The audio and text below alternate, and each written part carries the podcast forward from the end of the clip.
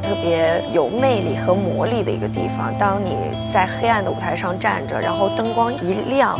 你能看见灯光里面的灰尘在跳动，再看见观众坐在那儿，你跟他们的眼睛进行交流，是一个特别神奇的事情。然后你的声音回荡在剧场的上空，我觉得剧场对于我的魅力是最强大的。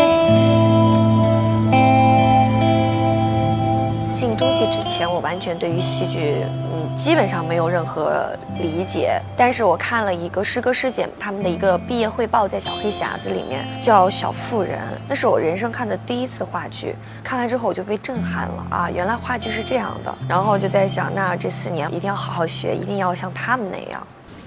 可是，我觉得我自己无能为力呀，这是不可能的呀！什么？不可能？不可能业了半年，我的大学同学告诉我说，孟京辉导演他要成立一个新的剧团，说你有没有兴趣去参加一下？面试就去了，然后就一轮一轮，经历了两个月的时间才定下来。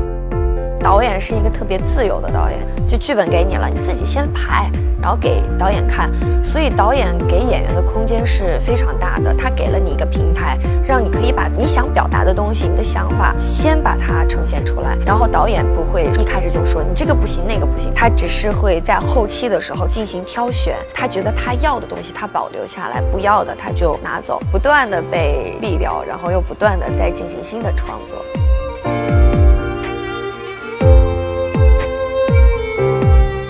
色和演员之间有我非常鲜明、属于我自己的特点的，就是每个人的质感都是不一样的。那我在排练的时候，我只需要把我身上的质感，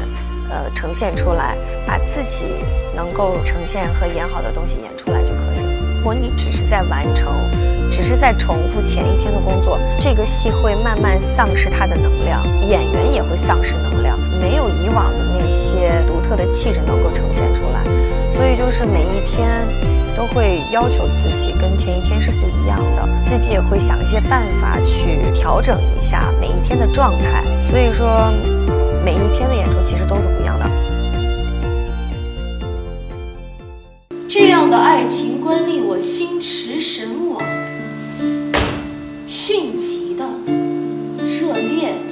的、转瞬即逝的爱情。你好，忧愁，它是夏刚十八岁时候写的小说，一个是关于青春反叛，但是更多的是主人公塞西尔对于跟他不同生活方式的一种抗争。忧愁嘛，从这个剧来说，在青春是反叛十七八岁的时候，当出现了这么多事情之后，就有一种淡淡的那种忧愁，它就伴随着你的人生就一直在那儿。你好，忧愁，它也是一个接受的一个状态。我觉得这个可能是这个戏最主要的一个魅力，在全世界范围之内还没有人把它作为舞台剧呈现在舞台上啊，因为确实是很难，没有什么很多重大的事件发生，之前都是铺垫，都是心理活动，我们要在很短的时间之内让我一个人可以完成在就是剧中五个角色。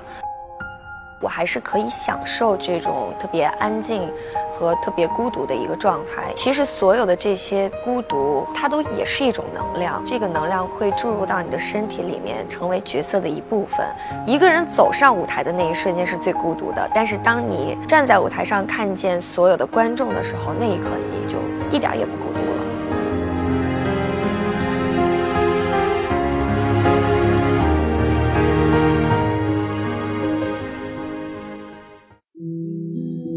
呢是排三个橘子的爱情那个音乐剧，开始接触一些乐器，然后从那个时候也是慢慢的就开始自己学。一零年吧，导演送了每人一台那个相机，从那个时候我们就开始到处拍拍照这个事情，我觉得是特别享受又特别有趣的事儿。做摄影展呢，其实就是好玩嘛。我们这个摄影展叫黑的白的，它又是颜色非常的丰富。其实我们是在负片的基础上进行了一个手工的一个涂色。你从远处慢慢的走近它的时候，你会有特别奇妙的一个感受，就能感觉到就是负片那个黑白色，它能透过那彩色跳出来，感觉很强烈。导演就觉得，作为一个好的演员，真的就得什么都会。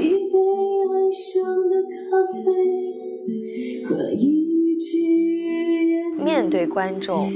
那一种幸福。还有排练过程当中经历了很多磨难之后，找到了一条正确的路来呈现一个角色，这两种幸福，我觉得都是作为一个演员来说，应该是最重要的两个部分。